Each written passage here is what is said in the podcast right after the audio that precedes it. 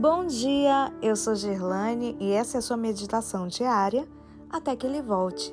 Sexta-feira, 29 de janeiro de 2021. Boa viagem. Verso de hoje, Provérbios 5:22.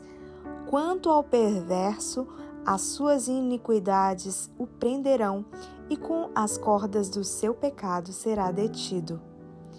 O dia se caracterizou por atividade exaustiva. Aproximava-se o pôr do sol, mas a multidão não se dispersava. Ali estavam homens e mulheres, jovens e crianças, absortos, fascinados com os preciosos ensinos ministrados pelo Salvador. Jesus estava exausto. No rosto dos discípulos se evidenciavam os sinais de cansaço. Eles precisavam muito de um lugar solitário para descansar. Do outro lado do lago, na costa oriental de Genezaré, havia um local agradável, distante de aldeias ou povoados, onde poderiam repousar. Com esse plano em mente, Jesus ordenou aos discípulos: passemos para a outra margem. Podemos ler essa ordem de Cristo também de uma perspectiva espiritual.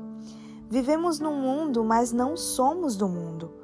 Nossos sonhos, ambições, desejos e aspirações devem estar voltados para o outro lado da realidade, ou seja, na pátria celestial, onde já habitamos pela fé.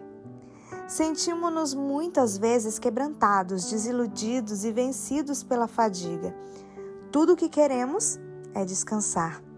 Mas nas palavras do profeta encontramos a ordem divina: Levantai-vos e ide-vos embora, porque não é lugar aqui de descanso. No mundo tereis aflições, advertiu o Salvador. Mas o Senhor promete descanso para nossa alma, no outro lado do oceano da vida, isto é, na vida pela fé e na esperança da eternidade. Muitos, porém, estão tão presos ao mundo e tão ligados às coisas da vida que preferem permanecer por aqui. Moody repetia com frequência em seus apelos evangelísticos a história de dois ébrios que, após uma noite de bebedeira, regressavam para casa. Viviam no outro lado do rio. Com a mente entorpecida pelo álcool, remaram durante várias horas para depois descobrirem que se esqueceram de desatar a corda que prendia a embarcação. Passaram a noite inteira tentando, mas não saíram do lugar. Há muita gente que não inicia a viagem para o outro lado porque está firmemente amarrada ao mundo e aos seus prazeres.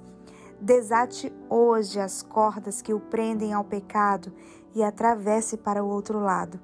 Desejo a todos uma boa viagem.